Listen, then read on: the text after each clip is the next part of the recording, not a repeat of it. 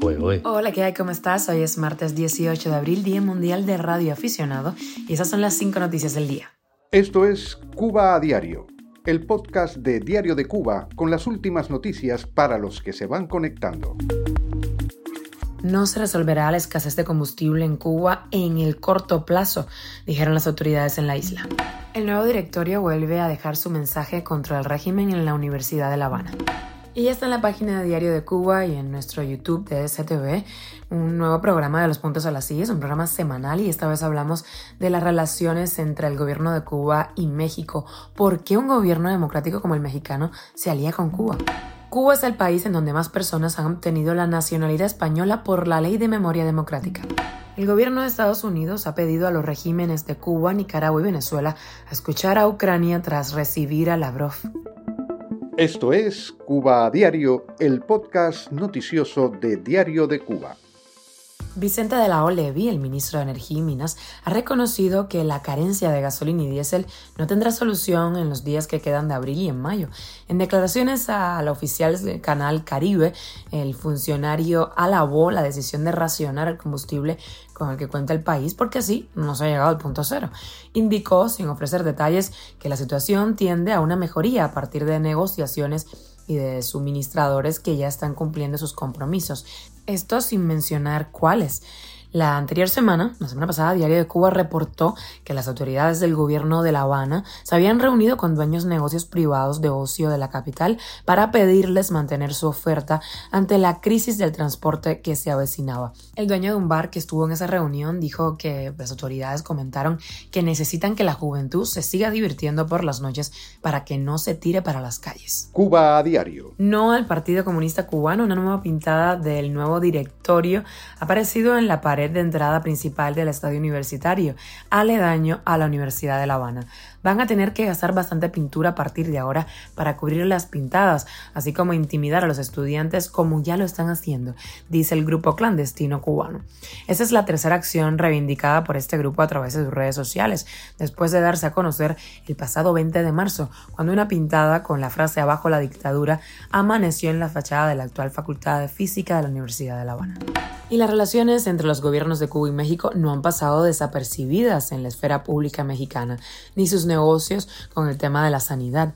¿Por qué un gobierno democrático como el de México estrecha lazos con la dictadura de Cuba?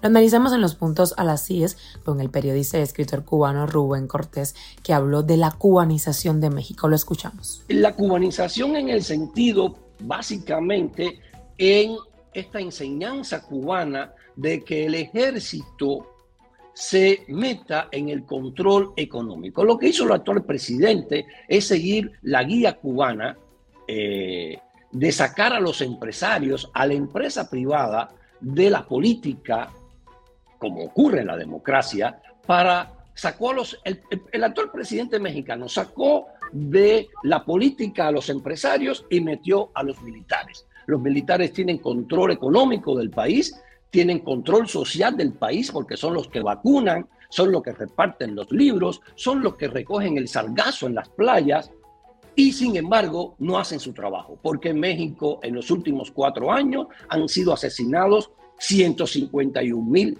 personas. O sea, de 70 a 100 diarias.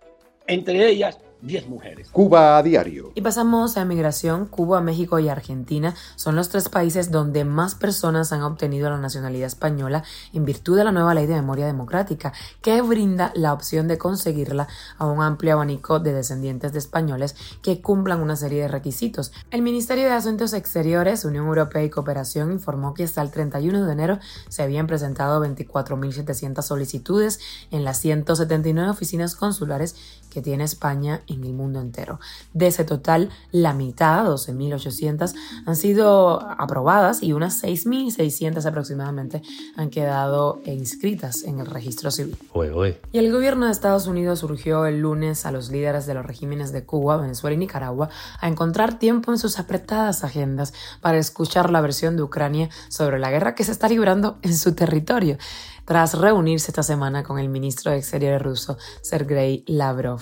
Así se posicionó John Kirby, uno de los portavoces de la Casa Blanca, al ser preguntado acerca de la gira por Latinoamérica que Lavrov comenzó en Brasil y que llevará a Cuba, Venezuela y Nicaragua, que tiene una relación tensa con Washington y son los grandes aliados de Moscú en la región. Además, el portavoz consideró que los líderes de Cuba, Venezuela y Nicaragua deberían preguntar a Lavrov por las atrocidades que las tropas rusas han cometido en Ucrania.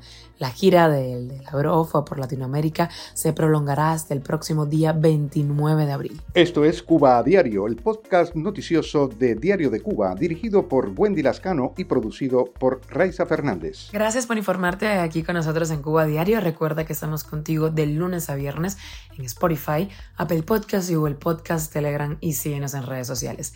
Yo soy Wendy Lascano y te mando un beso enorme.